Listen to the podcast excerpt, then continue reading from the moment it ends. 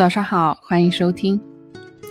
离开上一期的大市场，往西南，穿过一片野象出没的大森林，再走五百里，即到达我们本期要介绍的交赏弥国。位于如今印度北方邦的阿拉哈巴德市，此国方圆六千多里，气候炎热，土地肥沃，出产水稻和甘蔗。风俗刚猛，居民好学，喜积德行善，外道甚多。僧徒习小城，伽蓝十余所，大多数已破败荒芜。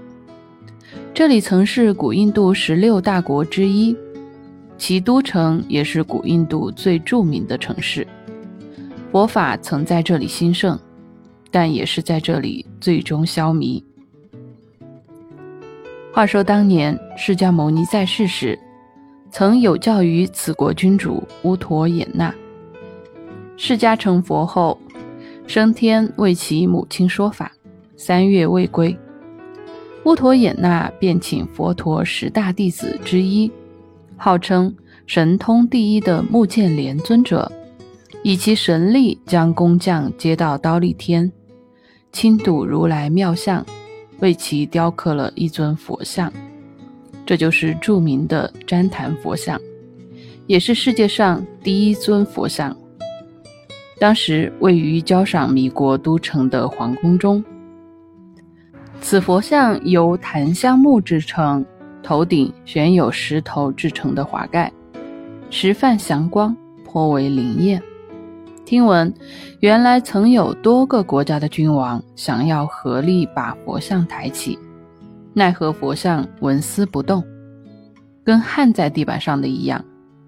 无奈，各君王只得请师傅将佛像描绘在纸上，带回国供养。后来，如来从刀立天回到人间，旃檀佛像显灵，竟起身去迎接。如来对他道。教化末世，乃我所愿。都城西南角有一处故址，是古时候一位名叫巨石罗长者的旧居。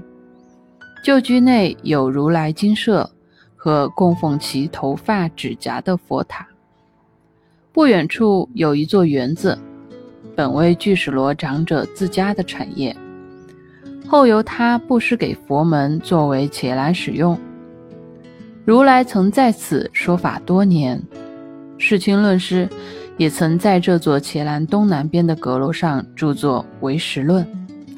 之前我们提到过的无著，亦曾于伽蓝东面的芒果林的精舍内写成《显阳圣教论》，可见当时佛法在这个国家的兴盛程度。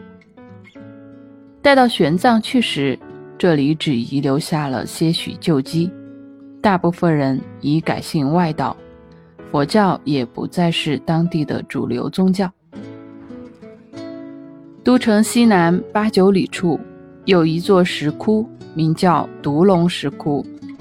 据说如来当年在此降服了一条毒龙，并于此石窟中留下了影像。当然了，玄奘去的时候并未见到有任何影像，这只是当地典籍里的风文记载。